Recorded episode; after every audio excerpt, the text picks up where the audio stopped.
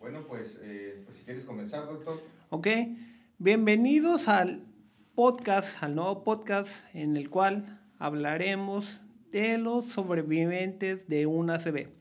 Si notan que hablo un poco raro es porque hace tres años me dio un accidente cerebrovascular, un ACV, y pues quedé con algunas secuelas, ¿no? Eh, nosotros nos vamos a enfocar en aquellas dudas y preguntas que puedas tener acerca de lo que es ser un sobreviviente de una C. Entonces, eh, yo me presento, soy Emerson Lozada. Eh, actualmente estoy en la carrera de sociología. Eh, ya estoy titulado como psicólogo y como abogado. Entonces, sociología sería mi tercer carrera. únicamente estoy como neuropsicólogo en formación y estoy recabando datos para presentar una tesis respecto al ACV. Y me acompaña y siempre va a estar conmigo aquí en el podcast Juan Carlos García. Juan Carlos, cuéntanos un poco de ti, por favor. Mm, bueno, eh, yo no soy como que, no estoy muy diestro en el tema del, del ACV, pero pues vamos a ir aprendiendo. Eh, yo soy sociólogo, tiene un año, poco más de un año aproximadamente que me, que me gradué. Actualmente pues me dedico a la docencia en educación básica y bueno, es importante eh, poder atender este tipo de, temas que uno no está acostumbrado, uno como sociólogo, incluso uno como persona de a pie, como le dicen, no estamos acostumbrados a este tipo de temas, entonces qué mejor que irnos involucrando y compartir un poco con, con la gente de qué se trata esto, cómo se puede prevenir, investigaciones al respecto, eh, o en un momento dado, bueno, si ya se padeció alguna situación este, afín, bueno, cómo atender ese tipo de problemas. Sí, pero este hombre es muy modesto, ¿eh? Este, les quiero comentar que Juan Carlos hace un sinfín de actividades diariamente y es un hombre que no para, ¿no? Es docente en una escuela secundaria.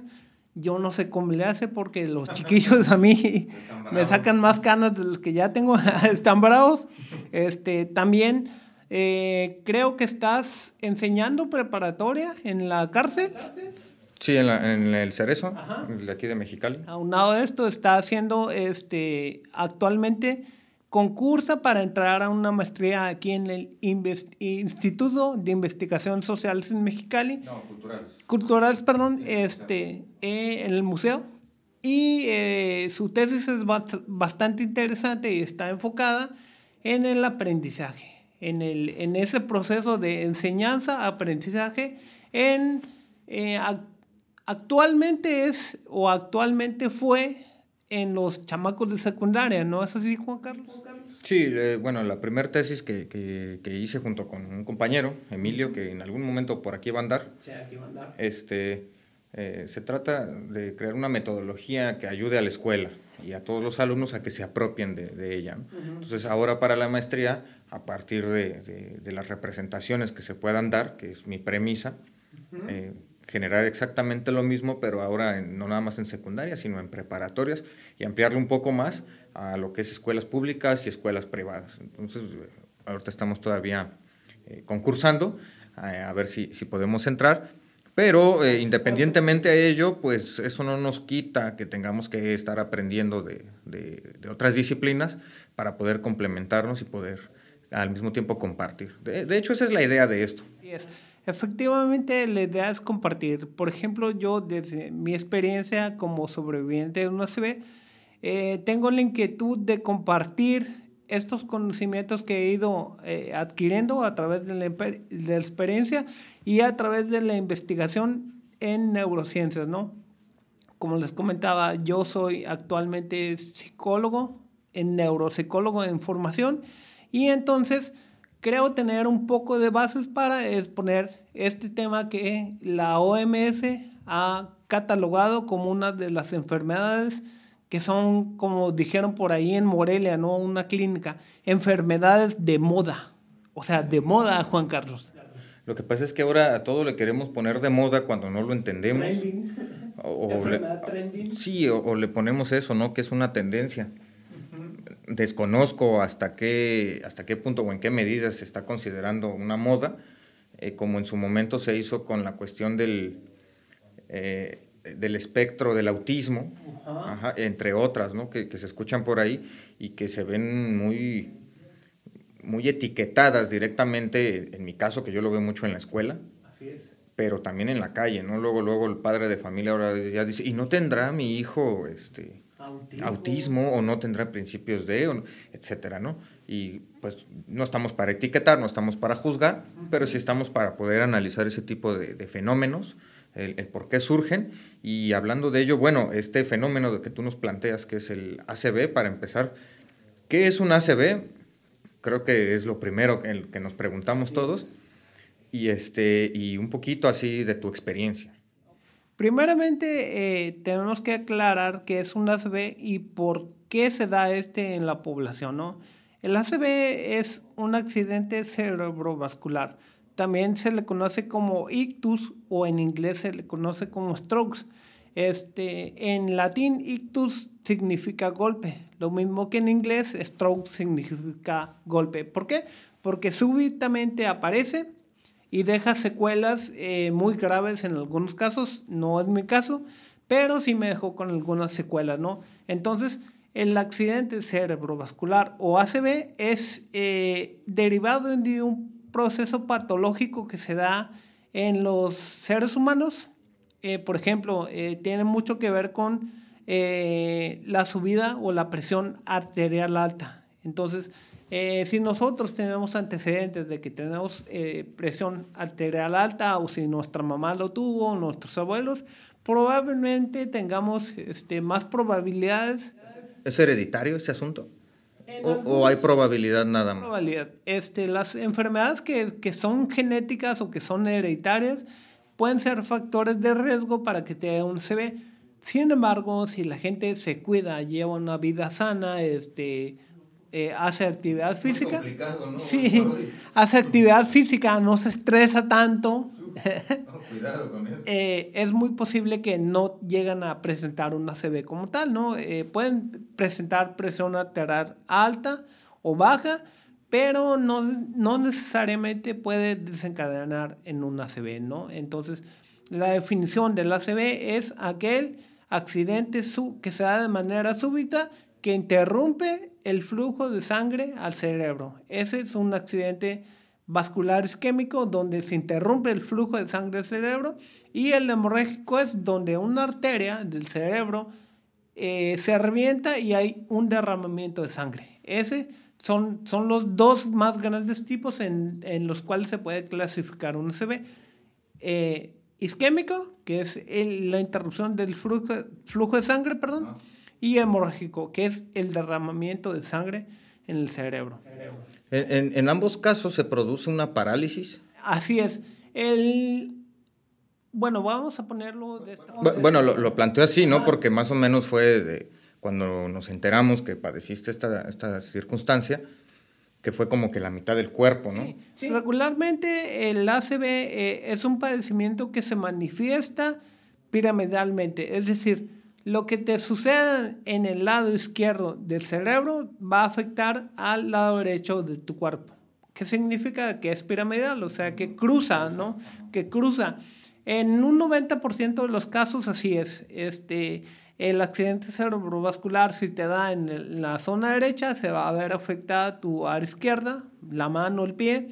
Y si te da del otro lado se va a ver afectado, por ejemplo, este, la mano derecha o la pierna derecha, este, como es mi caso, ¿no? Y en, ese, en ese tenor, también las facciones del rostro se pueden descomponer porque es piramidal. Si te da del lado izquierdo, eh, regularmente eh, vas a ver como que tu ojo se cae un poco y que tu boca se tuerce, un poco, ¿no? De, hecho, no sé qué, qué, tanto tenga que ver esto que voy a decir, pero eh, a mí me dio una parálisis facial por aquello de que estás en la refrigeración o en el, en el aire acondicionado y sales a 45, 50 grados ahí al calorón y, regresas. Entonces, eh, fue este lado, eh, se me paralizó totalmente y a raíz de ello pues mi ojo se cayó, se cayó, se cayó y mi boca se enchuecó. Eh, ese fenómeno que dicen, ah, mira, está chueco. así estaba yo, no podía ni siquiera cerrar el ojo. Es, es, similar. O, no sé cómo se llame, pero ¿Tiene alguna especie de relación esta situación? Lo que pasa aquí este, es que los músculos faciales, este, al encontrarse en una temperatura, digamos, 17 eh, grados, 20 grados, al salir de repente o súbitamente a un clima, digamos, de 45 grados, como aquí en Mexicali, ajá, eh, los corpúsculos, o sea, los detectores del calor y el frío, no se alcanzan a ajustar. Entonces, no se alcanzan a ajustar a la temperatura que tú estás eh, experimentando y se contraen o se, eh, se aflojan. Entonces, llega a haber una flacidez en la cara y por esa misma flacidez este, se llega a caer o a, este, a enchocar la boca, ¿no? Eh, la cara siempre tiene una cierta tensión, pero cuando están comprometidos estos músculos faciales, hay una flacidez. Regularmente se da una flacidez y se caen, se cae el ojo. no, no, no. Bueno, eh, eh, continuando, ¿no? Porque es importante, creo que también, y ya que estamos mencionando algunas otras anécdotas un poco externas, ¿cuáles son los factores que, que, están implicados a la hora de hablar de tiene, tuvo o puede tener un ACV? Hay varios factores que, por ejemplo, yo en la investigación que he desarrollado, identifiqué de una manera que sean más fáciles para que la gente los pueda atender, ¿no? Este, tenemos que hay factores conductuales, que son psicológicos, es decir, cuestiones en las, en las cuales exactamente un psicólogo puede orientar a la persona factores conductuales y biológicos. El estrés también es un factor conductual, pero también tiene una repercusión biológica. Es decir, cuando tú te estresas, se libera cortisol y ese cortisol hace que los músculos de tu cuerpo, por ejemplo, se preparen para el estrés. Es una respuesta para cuando tú estés en peligro, puedas, no sé, correr más, más rápido, pelear. Como con el miedo. Exactamente, es, es algo parecido, ¿no? Pero el estrés constante, es decir, que siempre tu cuerpo esté generando cortisol, exactamente te pone en un estado en el cual eres vulnerable a que la presión sanguínea suba, ¿no? Y esto puede ocasionar un ACV. Y por último tenemos factores biológicos o hereditarios. Estos factores biológicos o hereditarios no los quita ni Dios Padre. ¿Por qué? Porque son factores propios de la vida, ¿no? Como lo que es la edad, este, la etnicidad, ser hombre o mujer. Ahorita vamos a explicar un poquito más este, respecto a los factores de protección. El ritmo de vida está involucrado. Exactamente. Entonces, por ejemplo, me gustaría hablar un poco de los factores conductuales. ¿Cuáles son los que nosotros podemos modificar para evitar que nos dé un ACV o si ya nos dio, evitar que nos vuelva a dar una, una eh, segunda, segunda aparición de un CB, ¿no? Por ejemplo, el primer factor que nosotros podemos modificar con ayuda de un psicólogo o de un neutrólogo son los hábitos alimenticios. Es que eh, la pones muy difícil desde el principio, doctor. Empezamos a, eh, digo, vivimos en una sociedad muy actual en la que el desayuno son las papitas con mucha salsa y, una coca, ¿no? Que no, no, le quita lo delicioso, pero... lo dañino tampoco. este, tenemos una, una sociedad que, como tú eh, mencionaste, por el ritmo de, de, las propias actividades que realizamos, eh, descuidamos un poco o un mucho lo que nosotros comemos, ¿no? Está, ahorita, más adelante, vamos a ver directamente eh, cuáles serían o cuáles son los eh, componentes o elementos que puede llevar una dieta que nos haga que tengamos un ACV, así como los elementos eh, de una dieta equilibrada que nos ayude a evitar un ACV, ¿no? Entonces, en primer lugar, tenemos los hábitos alimenticios. Si queremos mejorar, pues podemos pedir ayuda a un profesional, ¿no? A un nutrólogo o a un psicólogo para que nos vayan orientando cómo o de qué manera podemos ir gradualmente, ojo, gradualmente cambiando nuestra alimentación por una más sana. Sí porque, también el cambio radical muchas veces, y lo he visto en gente que va al gimnasio, por ejemplo, o que recién se inscribe, de repente cambia eh, ese hábito de alimentación que tenía y al rato lo ves teniéndose que comer algunos polvitos para poder... Eh, recibir las proteínas, recibir los nutrientes que normalmente recibes de la comida. Entonces ese desfase, ese cambio tan radical que hay, el cuerpo lo, lo, lo, percibe y lo expresa eh, en el cansancio, a veces, y por mucho que se infle la persona, no es una persona que está fuerte en todos los sentidos. De hecho, suelen ser personas en muchos casos más débiles de lo, de lo normal. Exactamente. Porque la alimentación fue un cambio drástico. Entonces, en el segundo este, lugar que podemos decir de los factores conductuales que podemos modificar está, ¿qué crees que sea? Mm, pues no sé, se me ocurre, lo primero que me llega es la manera en que, en que vivimos todos los días o los corajes que hacemos. Por ahí vas. Actividad física. El ejercicio. Exactamente. El 90% de los mexicanos tienen una rutina de vida que nos lleva a decir, no tengo tiempo para hacer esto, no tengo tiempo para lo otro, no tengo tiempo para hacer ejercicio. El sedentarismo es una de las principales causas que nos pueden orillar a que tengamos una ACV. ¿Por qué ocurre esto? Ah, simple. Porque, por ejemplo, cuando estamos mucho tiempo sin hacer actividad física, de alguna forma todos los minerales y todos los elementos duros, por así decirlo, que tenemos en el cuerpo se van a ir asentando, se asientan en el cuerpo. Entonces, cuando nosotros, por eso mismo, cuando nosotros retomamos una o empezamos una rutina de ejercicios, tenemos que ir haciendo gradualmente el esfuerzo. ¿Por qué?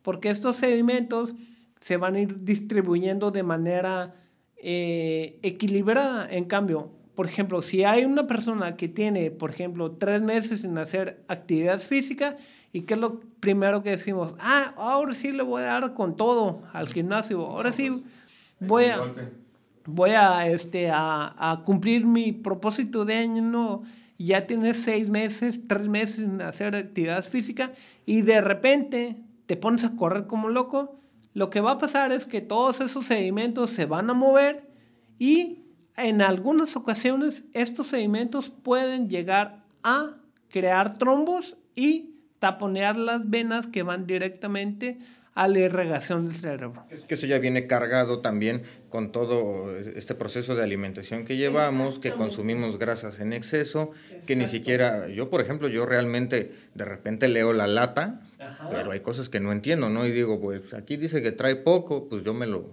me lo, me lo echo pero no necesariamente significa que yo esté llevando un control de mi alimentación.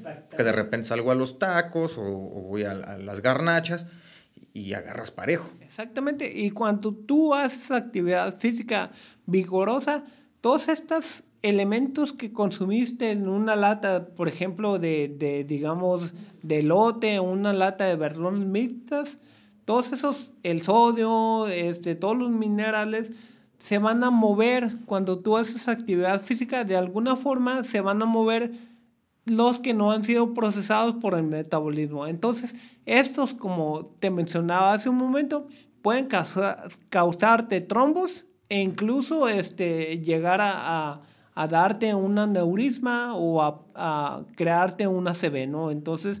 Por ejemplo, ahorita se me ocurre, porque si combinamos eh, la mala alimentación que a veces tenemos y el poco ejercicio que hacemos, habrá quien se pregunte, oye, pero en mi trabajo yo todo el día tengo actividad física.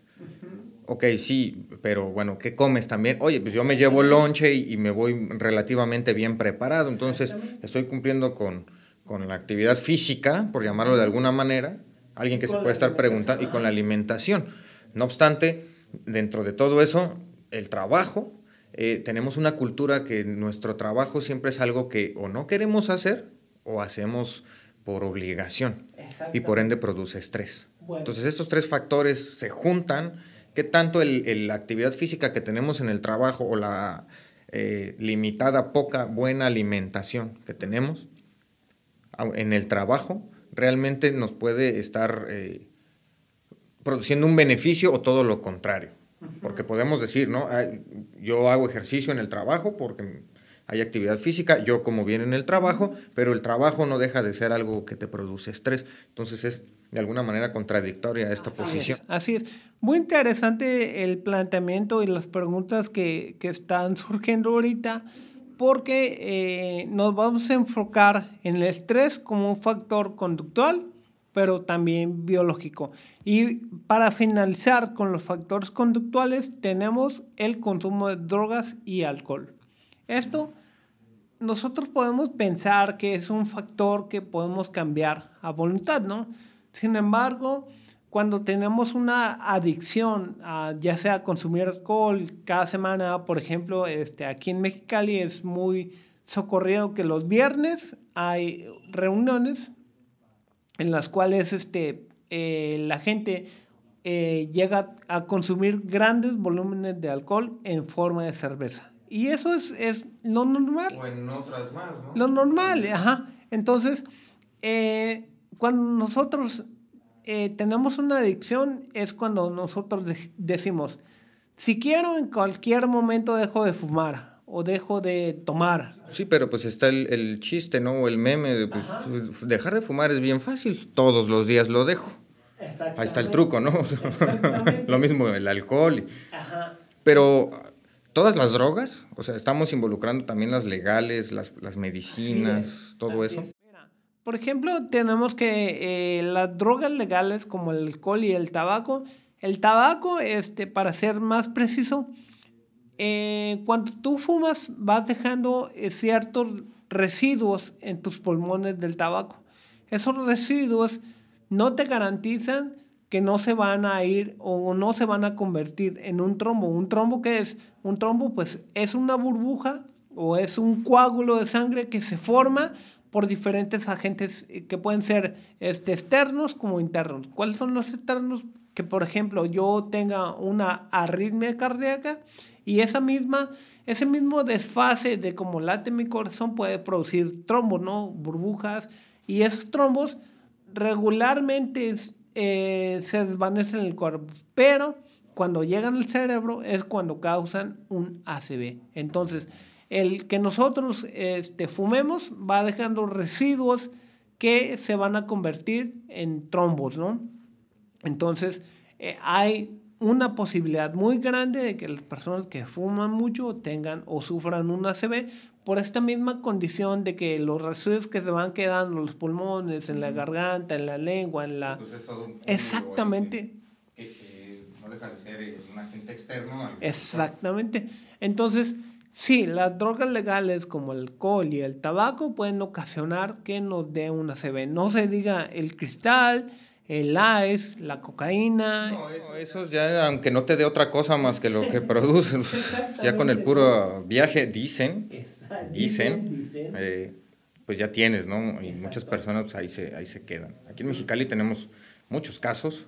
Hay que irnos a algunos parques aquí a la línea y, te vas a dar cuenta, ¿no? Eh, pero ahora, pues continuando ya con, con, este asunto, ¿a quién le afecta más? ¿Hombres, mujeres? ¿Qué tiene que ver el sexo? Esa es una pregunta muy interesante, eh, Juan Carlos. Porque ahorita planteabas incluso la raza, ¿no? La etnicidad. Exactamente.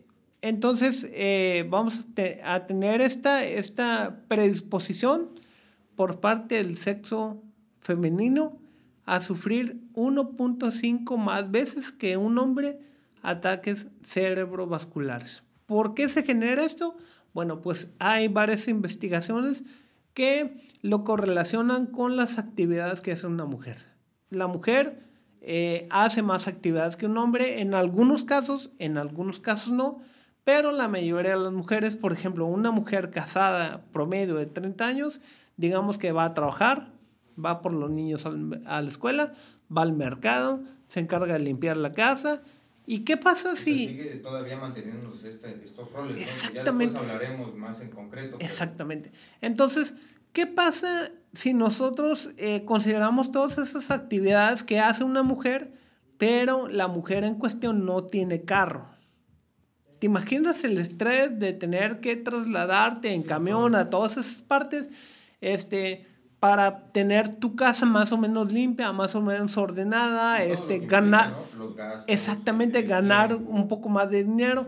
Esto genera estrés y el cortisol, o sea, la sustancia que produce el estrés, va a generar que nuestra sangre se altere y suba. Entonces, por eso las mujeres o es lo que eh, se ha planteado en las investigaciones, las mujeres son más propensas a sufrir un ACV que un hombre porque tienen más actividades y se estresan más.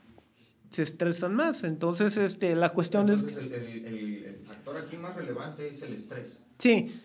Aquí, este, como te decía, este, vamos a volver un poquito... sería el punto en común, ¿no? De, a los factores. Que ajá, a los factores eh, conductuales y biológicos. El estrés es un factor conductual. Juan Carlos, tráeme esto para mañana. Y son, no sé, 100 cuartillas. O, para ayer. O haz esto, o haz aquello. Hagan sus tareas. Exactamente. Todo eso va generando un estrés y al generar un estrés o al generar una presión, como le llamamos, va a generarse cortisol, que va a desencadenar el estrés, ¿no? Que es una respuesta que prepara el cuerpo humano para enfrentar situaciones de peligro. ¿Cuál es el peligro? Pues actualmente no tenemos un peligro como que te va a comer un león o este, la cacería no salió como tal o te vas a quemar o hay lluvia o hay incendios. Entonces, eh, los, los peligros que ahora conocemos es no voy a entregar la tarea, no voy a entregar el reporte, no voy a llegar a tiempo al trabajo. Entonces, esto, estos estados de alerta van generando conductas que son dañinas para nuestro cuerpo. ¿Cuáles son estas? Consumir drogas, que este, alimentarnos mal, insomnio, cansancio, trastornos del sueño, ansiedad, este, una serie de factores que en su conjunto conforman lo que llamamos el estrés. O sea, incluso ese estrés que se produce en, el camino a donde vayas, ¿no? Exactamente. Aquí en Mexicali cada vez se ve más eso que por ejemplo yo lo llegué a ver muchos años allá en la Ciudad de México. El, y ahora ya está aquí. El propio hecho de salir de tu casa ya te produce un cansancio, un hostigamiento. Y luego el trayecto, y luego ya llegas al trabajo y el estrés, y luego vuelves y, y todos los días lo mismo. Es que pues, la gente explota. Todos los días estás en una alerta constante que realmente no son peligros de vida o muerte, pero que están ahí. O sea, como decía Ulrich Beck, vivimos en la sociedad del riesgo. Hay un riesgo de que me salten, un riesgo de que me atropellen, un riesgo de no llegar tarde al trabajo. Y todo esto se junta, se acumula, se, se lo manifiesta el cuerpo en forma de estrés, rigidez muscular, derrames cerebrales, eh, no sé, emboles en la cara, un montón de cosas que son eh, ocasionadas por el estrés, ¿no? Entonces, por eso, el factor estrés es un factor conductual, ¿Por qué? Porque tú mismo lo generas y es un factor biológico, porque una vez que lo generaste, eso va a repercutir directamente en tu cuerpo. Hay, hay, otras enfermedades que están vinculadas a esto, que, que, predispongan a que, o sea, vaya, de una manera así simple, porque se nos acaba la, la grabadora, este, enfermedades que, que puedan servir, voy a decirlo así, como una especie de síntoma que tú puedas decir, o alguien que, que, que, tiene cierto conocimiento al respecto, o un doctor pueda decir, oye, estás padeciendo de esto, cuidado, porque se puede producir este... Un, un, ACV, ¿no? Por ejemplo. obviamente este, eh, es muy necesario que nosotros hagamos el chequeo médico anual. ¿Por qué? Porque en este chequeo médico completo anual este, pueden salir diferentes factores en nuestro cuerpo que nos indican que estamos propensos a una enfermedad este, cardíaca, enfermedades este, mentales, hay un montón de, de, cuestiones que en su conjunto van a desencadenar una ACV o pueden desencadenar una ACV. Por ejemplo, la diabetes. si no nos cuidamos. Muy, común. Exactamente. No sé si decirlo así, muy común. Sí, es muy común. en México es muy común. Pero está muy, muy amplificada y está muy, está muy correlacionada con la CB porque lo que hace la diabetes sin tratar es que la sangre se espesa. La sangre espesa no puede, no puede circular por venas tan pequeñas pues, como son las cerebrales. Exactamente. Entonces, si, como ya dijimos, ¿no? Este, pueden ser los coágulos los que interrumpan el flujo de sangre al cerebro y ahí tienes un ACV isquémico debido a la diabetes. Quiero, pensar que vamos a ir desarrollando este, de, todos los factores, de cada uno de estos temas que hemos ido hablando ahorita, eh, por medio también de preguntas de, la audiencia, de la gente que, nos vaya a seguir allí en Facebook. Creo que ahí está la página, en Facebook. hay una página en Facebook que se llama Sobreviviente, no, sobrevivir, sobrevivir a una CB.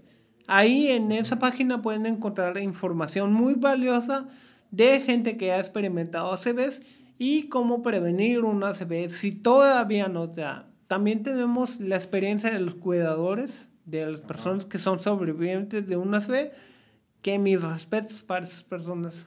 Y este, bueno, creo algunos invitados también que van a estar viniendo con nosotros. Ahorita, eh, pues es nuestro programa piloto. Así es. No sé si siga grabando, pero si no, por ahí está la otra camarita.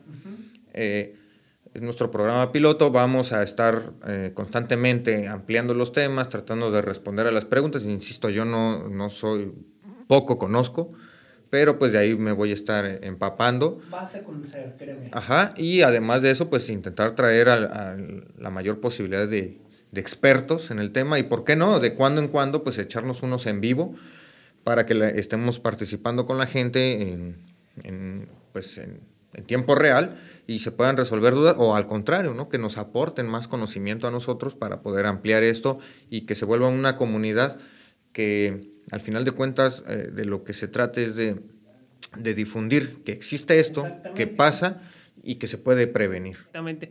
Eh, ahí en, las, en los show notes que vamos a agregar, este, van a venir las diferentes fotografías y gráficas que tenemos respecto al CB. Cómo prevenirlo, cómo identificarlo y sobre todo la prevalencia de este en la población mexicana que desafortunadamente cada vez es mayor el riesgo de una CB. Sí, por ahora este, esperemos que pues hayamos eh, introducido un poquito para que la gente comente, que, que, nos hagan llegar sus comentarios, sus propuestas también. Si tienen algo que aportar, con todo gusto, adelante. ahorita los medios digitales nos ayudan a que podamos estar en, comunidad y que la comunicación fluya. Así es. Y este, pues bueno, vamos a tratar de que esto sea continuo, que lleve este, más o menos, que sea semanal, eh, más o menos es, lo que estamos planteando, que sea semanal, aunado a otro podcast que vamos a hacer que tiene que ver más con una cuestión cultural, que, ya estaba funcionando, pero que vamos a, revivir, estaba en pausa, y pues tratar de vincular todo esto, tratar de, hacer llegar esto a más redes sociales, no nada más Facebook, YouTube, me parece. Vamos a intentar que llegue esto a iTunes y a Spotify, ¿por qué no? Y en Instagram estar compartiendo en mayor medida pues infografías, gráficas, eh, datos que sean relevantes para, para que pues estemos eh, atentos y nos preparemos ante cualquier situación. Carlos, pues ha sido un gusto platicar de esto que eh, nos va a dar para más temas este, que sean relacionados con la salud pero nuestro principal este tema va a ser el ACB. Sí, vamos a hacer un poco de psico y sociologías, las dos, de la salud, ¿no? En, en, este espacio. Ya tendremos otro para la cultura y pues eh, un poco más para, para ampliar sobre estos temas, las repercusiones. Bueno, pues igualmente ha sido un placer. Por ahora vamos a, vamos a dejarlo aquí y pues eh, hacer la invitación a que participen y que dejen sus comentarios. Gracias, Juan Carlos. Gracias. Emerson. Nos vemos la siguiente semana aquí a esta misma hora por este mismo canal. Ya vamos a, ponerle un nombrecito a todo y vamos a trabajar con secciones, ¿no? Pero por ahora es para que nos vayamos enterando. Gracias. Hasta luego.